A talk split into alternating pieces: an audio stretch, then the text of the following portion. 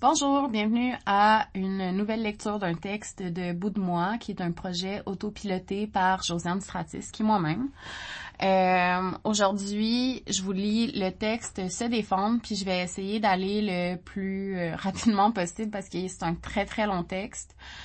Euh, ça va avec Femme forte, qui est le texte que qui précède en fait celui-là. Donc se défendre, ça a été publié le 25 mars euh, dernier sur Bout de moi, qui est euh, mon infolette qu'on trouve à ben, en fait à Josiane S avec un N Donc euh, voilà. Se défendre. On peut se douter que dans ma vie personnelle, je parle beaucoup. J'ai souvent des amis qui viennent à la maison et on se dit on boit une bière sans alcool c'est tout, puis finalement, on parle pendant cinq heures. C'est très commun. Mon ami Guillaume vient souvent prendre des bières chez moi et c'est le fun parce que les deux, on a la même vibe. Puis malgré le fait que c'est mon ami avec un i, il ne veut pas me montrer son pénis. C'est rafraîchissant. On parlait de moi qui va mieux, mais surtout du fait que plusieurs personnes que j'ai cancel m'écrivent depuis mon infolette et que c'est toujours un plaisir pour moi de m'excuser pour ce que j'ai fait je continue de penser que la cancellation est un moyen excessivement violent et inefficace pour qu'une personne change. Je me rends compte que je vous ai jamais dit c'était quoi la cancellation selon moi, alors voilà. On cancelle une personne quand il y a une masse de gens qui vont prendre un événement ou un comportement jugé euh, problématique, entre guillemets, selon leurs valeurs.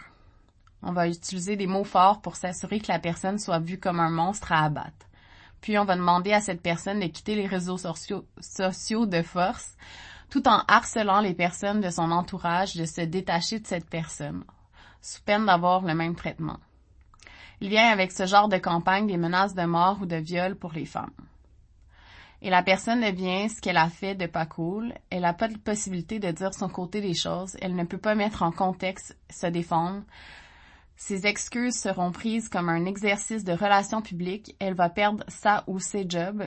Elle va se retrouver isolée, humiliée publiquement, en possible choc post-traumatique. Ses amis ne voudront plus lui parler et si elle cherche des conseils juridiques, elle sera jugée coupable. La question qu'on me pose souvent, c'est qu'est-ce qu'on fait en cas d'agression sexuelle? Mais la première affaire, c'est toujours de ne pas forcer une personne à dénoncer une autre de pas aller attaquer l'agresseur potentiel et d'écouter la victime potentielle. C'est pas votre bataille. Je l'ai déjà dit plusieurs fois que j'ai vécu toutes les formes de violence sexuelle et je souhaite ça à personne. J'ai dit que si c'est un acte illégal, il devrait être traité comme un acte illégal, c'est-à-dire dans un cadre légal de la chose. J'ai beaucoup de difficultés à comprendre et c'est là que mon texte est un petit peu plus touchy, euh, mais le reste est quand même super chill.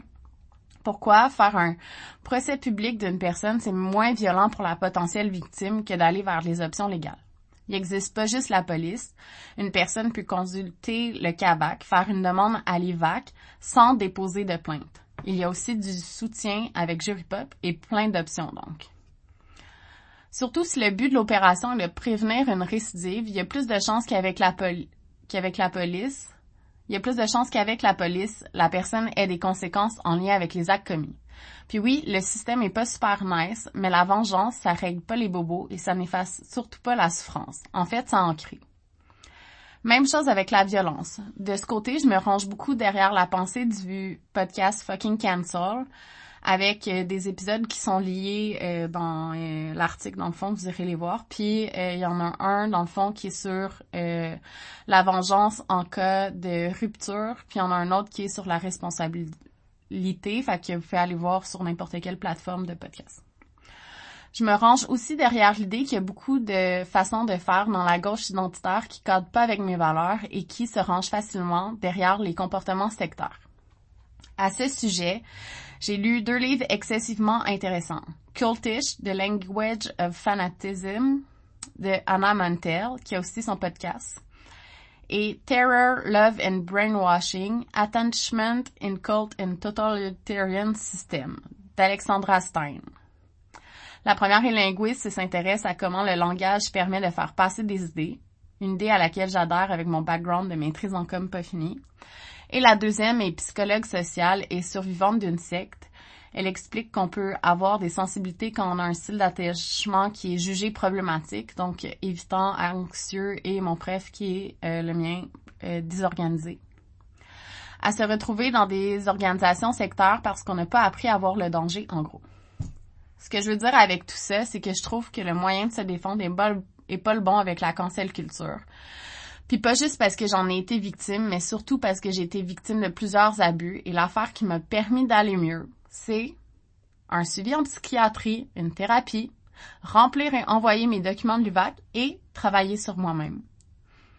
Ce que je veux dire aussi, puis pas pour voler le punch de mon texte, mais c'est à la victime d'envie de se défendre. C'est la seule personne qui peut s'aider à aller mieux. Il y a beaucoup de personnes qui peuvent être bien intentionnées, mais qui vont prendre le vécu d'une victime pour s'en faire une cause et ça va leur servir à elles, pas à eux et pas à la victime qui va pas aller mieux après. Il n'y a rien de plus puissant que de se rendre compte qu'on est maître de notre vie après avoir vécu des abus. Promis. C'est fou la sensation dans le corps. C'est une forme de reprise de pouvoir et d'autonomie remarquable remarquablement importante en fait dans une guérison. Bon, maintenant que mon intro fait plus de cinq minutes, euh, je vais vous parler d'apprendre à se défendre. Apprendre que je suis comme ça. Ma mère m'a dit l'autre jour que j'avais toujours été en mode défense. Elle m'a dit, tu t'es toujours défendue, Josiane, tu étais la seule qui se défendait dans la famille. J'en ai parlé avec mon psy, premièrement parce que c'est une position qui est fucking fatigante. Et euh, deuxièmement, parce que j'ai mal appris à me défendre, j'ai mal appris dans la vie en général, n'ayant pas d'exemple, n'ayant pas de bons exemples à la maison. Il m'a dit que c'est normal, que c'est souvent inscrit dans la personnalité d'une personne, son mode de fonctionnement face au danger. Dans mes lectures sur l'inceste, j'ai lu que dans les grandes fratries, un enfant va, souvent prendre le rôle de la méchante pour protéger ses frères et sœurs disons que je me suis sentie vue en lisant ça, mais hey, ça accorde aussi bien avec le fait que ma jumelle et ensuite ma petite sœur était la personne que j'aimais le plus au monde et que ça me faisait plus mal de la voir aller mal que moi me faire ramasser, me faire frapper. Encore aujourd'hui, j'essaie de sortir de cette dynamique-là, mais bon, c'est tough. Est-ce que c'est pour ça que j'ai participé à une entrevue dans un livre, un documentaire sur la cancel culture et que j'ai lancé mon infolette? La réponse est oui. J'ai participé aux deux premiers avant d'avoir ma thérapie dans ce moment. Mais mon psy m'a dit que je pouvais pas juste défendre les autres, je devais aussi stand up for myself. Et j'ai décidé de le faire parce que personne ne le fera jamais à ma place. Se défendre, c'est aussi raconter son côté des choses, son histoire, reprendre le contrôle de son narratif. Mais vous allez me demander, sûrement pas, Josiane, comment je fais pour stand up for myself? Je vais vous dire ce que j'ai fait moi, je me suis assise avec moi-même, j'ai regardé c'était quoi mes valeurs, puis je me suis dit, OK, je vais maintenant agir selon ce que Josiane pense être la bonne chose à faire. De me détacher du regard et de l'opinion des autres, surtout sur mes choix, ce qui fait vraiment du bien, je recommande. Apprendre à avoir peur. Je suis pas la seule qui le dit et c'est pas la première fois que j'en parle, mais on éduque les femmes à craindre les hommes.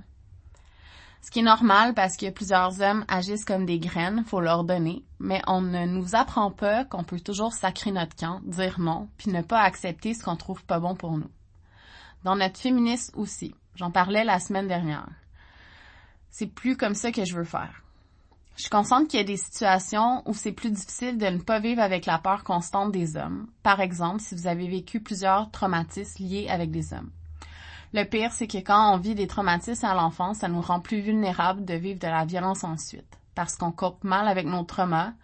Les reconnaître, c'est vraiment tough. Et surtout parce qu'on n'a pas parce qu'on a vécu dans le chaos et ça feel like home. Donc oui, oui, promis, je suis plus que consciente de tout ça. Cependant, là où je vais peut-être vous choquer, c'est que je crois qu'on peut prendre nos responsabilités comme personne et pas juste subir le monde.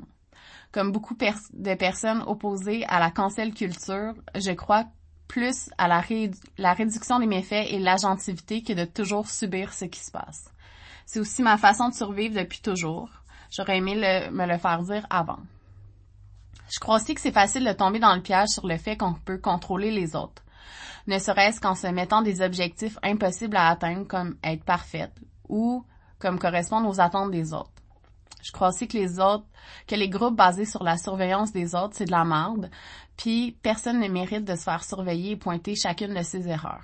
Ce mécanisme fait littéralement partie des régimes totalitaires. Puis vous pouvez le twister de n'importe quelle manière, mais un groupe qui élimine ses membres quand ils ne suivent pas tous les aspects à la lettre d'une façon de faire et qui surveille les autres dans ses faits et gestes, en plus d'être vraiment laid comme façon de faire, c'est du contrôle excessif. Puis c'est dans l'aspect de la violence. Faire ça. La coercition, ce n'est pas vraiment une méthode douce. Je me demande sincèrement comment des groupes qui se disent ouverts, égalitaires et surtout woke vont utiliser des mécanismes liés à la violence pour dénoncer la potentielle violence. Dans ma tête, ça fait aucun sens. Je pense pas que c'est ça se défendre, surtout quand le mal ne nous est pas fait à nous. Et je vais le dire, ça look bad et je trouve ça cruel. Encore une fois, c'est selon moi, selon mes valeurs et mes expériences faut aussi avoir un regard rationnel sur le potentiel de dangerosité d'une situation et avoir le recul de ne pas faire les mêmes erreurs plusieurs fois. Dans ma thérapie, en ce moment, on travaille sur identifier l'activateur des pensées négatives, donc un blocage, euh, ce que ça apporte comme sentiment ou comme conséquence. Puis je dois me demander si c'est réaliste et euh, est-ce que je peux qu'est-ce que je peux me dire dans ce genre de situation? Je vais vous faire un exemple. J'ai un lancement de livre auquel je vais assister, mais je ne sais pas qui il sera. Donc ça, c'est mon activateur. J'ai peur qu'on vienne me voir pour me dire de mourir, que je doive partir parce que je perds ma place. Ça, c'est mon blocage. Je ne me sens pas en sécurité. C'est mon sentiment et la conséquence de ce, la conséquence imaginée de ce blocage-là. Est-ce que c'est réaliste? En présentiel, non. Les gens sont plus retenus qu'en, en vrai. Puis qu'est-ce que je peux me dire dans ce genre de situation-là? Ben c'est que si une personne me fait du harcèlement, je vais à la police maintenant. C'est tolérance zéro, j'ai le droit de vivre, j'ai rien fait d'illégal, j'ai le droit d'aller où je veux quand je veux. En gros, c'est quoi le pire qui peut arriver? Et il y a combien de chances que ça arrive? Et est-ce que c'est un risque qui vaut la peine? Bon, après, faut le croire, c'est une autre euh, paire de manches, mais c'est une belle façon de contrôler ses peurs. Apprendre à bien se défendre dans le documentaire Rising Phoenix de Rachel Evenwood sur sa relation violente avec Marilyn Manson, il y a un bout que j'ai trouvé vraiment évocateur et je vous le retranscris ici. Euh, donc, on ouvre la parenthèse, c'est une traduction libre. Beaucoup de personnes sont maltraitées et toutes ces personnes ne continuent pas à maltraiter d'autres personnes. Mais certaines personnes le font. Et c'est la différence entre rester une victime et devenir un survivant. Soit vous avez les ressources ou l'état d'esprit nécessaire pour obtenir de l'aide, affronter vos démons et vouloir changer, ou vous allez dans l'autre sens et vous restez dans le traumatisme. Vous ne l'affrontez jamais, vous ne l'affronterez jamais. Vous l'intériorisez, vous prenez toute la douleur que vous ressentez et vous perpétuez de plus en plus d'abus. Finalement, on se rend compte que certaines personnes ne veulent pas d'aide. Fin de la citation. Il y a plein de choses dans cette situation-là que je trouve euh, dans cette citation-là que je trouve intéressante. La première et la plus importante, c'est de comprendre que d'avoir vécu des abus ne donne pas de passe droit pour abuser les autres. En fait, comme victime d'abus, briser le cycle de la violence partout et tout le temps devrait être une priorité simplement parce qu'on sait ce que ça fait en vivre. C'est pour ça que je me pose euh, que je me pose à absolument toutes les exécutions publiques depuis que je me suis rendu compte de comment ça faisait mal. L'autre chose, c'est aussi qu'il n'y a rien de bon dans la mentalité de victime. Ce n'est pas le meilleur moteur de changement parce que ça nous enlève de l'agentivité. C'est correct de vivre un deuil, d'être fâché, de chercher à comprendre, d'avoir de la peine, d'avoir mal, mais ça doit nous permettre de sortir le tronc plein et avancer par après. En faisant un résumé d'études sur la victimisation, puis le bout que je vous mets dans l'abstract, donc j'ai vérifié que c'était pas de la merde, on dit euh, donc, on dit qu'une personne qui a une mentalité de victime a ses caractéristiques. Ouverture de la parenthèse. Sur la base d'observations et de recherches cliniques, les chercheurs ont constaté que la tendance à la victimisation interpersonnelle comporte quatre dimensions principales. La recherche constante de la reconnaissance de son statut de victime, l'élitisme moral, le manque d'empathie pour la douleur et la souffrance des autres, et la rumination fréquente de la victimisation passée. Fin de la parenthèse. Fait que j'aurais vraiment aimé ça, inventer ce bout-là, mais bon. Fait en gros, pour se défendre, il faut premièrement savoir qu'on vaut la peine. Pour se dire qu'on vaut assez la peine pour avancer, pour aller mieux, pour affronter nos démons et ne pas leur laisser plus de place qu'ils en ont pris déjà. Même en étant une victime d'acte criminel reconnu, je dois changer des patterns que j'ai acquis quand j'allais pas bien. c'est-à-dire 34 ans sur 35. Et c'est vraiment, vraiment difficile. Je dis pas le contraire. J'ai pas tout changé en même temps non plus. Chaque fois que j'avais l'énergie, je m'accrochais. Quand je l'avais pas, je prenais soin de moi. Pour se défendre, il faut aller chercher de l'aide, pas une armée pour se venger, de l'aide pour soi.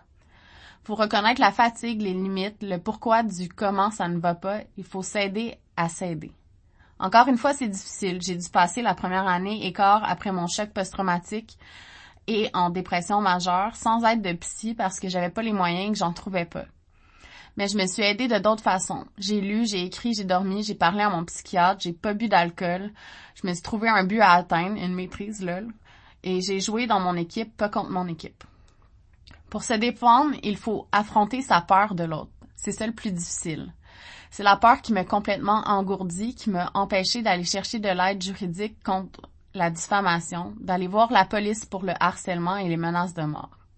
J'aurais jamais dû accepter ça. J'allais vraiment pas bien. J'avais ma vie qui glissait sous mes, sous mon pied, mon noyau familial aussi. Je n'aurais pas pu, mais à un moment donné, oui, puis je l'ai pas fait, puis je le regrette en esti de pas avoir fait le move. Je n'accepterai plus jamais ça. Pour se défendre, il faut accepter de bloquer des gens sur les réseaux sociaux puis de pas de leur donner accès à votre vie. J'en ai genre 200 de bloqués sur Facebook et Instagram. Je suis toujours à un doigt d'en ajouter d'autres. En fait, quand je sais qui a participé à mon cancel et qui m'a laissé tomber, je les bloque. J'ai pas besoin d'elle dans ma vie. Et les d'autres qui ont fait ça aussi. Pour se défendre, il faut aussi se retirer des situations qui ne sont pas bonnes pour nous parce qu'on peut toujours le faire. Se séparer, ça coûte cher. Ben, avoir la vie de ses enfants scrappés par un conjoint violent, c'est pas mal plus coûtant sur le long terme sans vouloir faire la fille qui étudie en gestion. Pas être bien à sa job parce qu'on se fait traiter de conne par les patrons, ça insécurise parce qu'on se dit comment je vais payer mes comptes, mais je vous le jure, ça coûte plus cher faire une dépression et un burn-out que de sacrer son camp. Vos amis sont connes, des succubes qui vous gobent toute votre énergie et vous donnent rien en retour. Ben, vous en ferez d'autres des amis où vous serez plus seul, mais personne ne mérite de se faire chier de même en amitié. Vous allez en dette et le doute moyen qui devait vous dire que vous êtes intelligente et belle est un cave, laissez-lui la facture et allez vous crosser. Ça coûte bien moins cher un vibrateur que de scraper votre mood ou vous faire maltraiter. Puis si vous voulez que je vous dise que vous êtes belle, je vais vous le dire, je suis un courriel sérieux. On va reprendre mon image préférée de maison. Ben, une maison doit avoir deux portes de sortie. Si vous pouvez pas sortir par en avant, passez par en arrière. C'est tout. Et j'entends le murmure, faut avoir le privilège de pouvoir partir. Puis sérieux, à, à moins d'être dans une situation d'abus en étant allophone et immigrante sans papier, puis même à ça, il y a des situations, ben vous avez toujours le droit de partir. Je dis pas que c'est facile, mais vous avez toujours le droit. Puis ça, pour se défendre, le savoir, c'est vraiment puissant. J'ai lu dans un livre, euh, elle en a deux, puis je sais pas si c'est dans lequel des deux qu'on en parle, euh, de Dr Edith Egger, une survivante de la Shoah, que personne ne peut te prendre ce que tu te mets dans la tête. C'est vraiment puissant comme phrase, je trouve, puis vrai de savoir qu'on peut se défendre, qu'on peut partir, que des solutions existent. C'est la plus grande arme que vous pouvez avoir avec savoir que vous voulez la peine de vous sauver. Apprendre à se faire défendre. Je vous vois venir, vous êtes comme, elle vient de parler de trauma et que c'est juste les personnes qui le vivent qui peuvent se sauver et se défendre. Pourquoi elle ramène les autres? Mais je vous demande de rester avec moi pour celle-là. Quand il y a une injustice et que vous voyez une personne se faire détruire publiquement, vous avez le droit de verbaliser votre désaccord avec la situation. Pour mon cancel, je sais les personnes qui ont levé leur voix pour dire que c'était trop. Et ces personnes-là m'ont sauvé la vie. Parce que quand j'ai pensé à me suicider après mon cancel, j'avais leur voix à elles dans ma tête. Elles n'ont pas attaqué, elles ont dit ça suffit, c'est différent. Défendre une personne, c'est aussi pas nécessairement prendre sa défense en public, mais lui dire qu'on l'aime et que c'est une bonne personne. Puis ça, vous pouvez le faire tout le temps. Encore maintenant, puis ça, sérieux, les personnes, les meilleures munitions que vous pouvez donner à une personne, c'est de l'amour. À chaque fois que vous dites je t'aime, vous dites à cette personne-là, tu vaut la peine d'aller mieux. Finalement, pour défendre une autre personne, il faut parfois risquer l'inconfort et lui dire si ses comportements sont déplacés, si elle est avec une personne qui ne la respecte pas, si une personne a essayé de vous convaincre de ne plus lui parler. Ce genre de truc pas le fun qui fait qu'une relation d'amitié est forte. Ça peut sonner comme je t'aime tellement que je dois te dire quelque chose qui va te faire de la peine, mais je veux être là pour unpack après parce que c'est pas pour te faire chier que je fais ça, c'est parce que je t'aime. Après la balle est dans son camp à cette personne-là. Les gens ont l'espace de changer quand ils sont en sécurité, accompagnés et qu'ils sentent que de faire ça, ça va les aider à aller mieux, puis qu'ils ont le droit d'aller mieux. Promis. Donc euh, voilà, c'est euh, mon texte sur euh, se défendre. je continue de penser. puis ça fait trois jours que j'ai envoyé, fait que... Mais je continue de penser que de se défendre, premièrement, c'est de savoir ses options. Et pour ça, pour vrai, je continue de penser que vous devriez écouter les deux épisodes de podcast que je vous ai nommés plus tôt. Donc c'est sur euh, le break-up et sur les responsabilités du podcast Fucking Cancel. C'est vraiment deux épisodes qui sont super importants.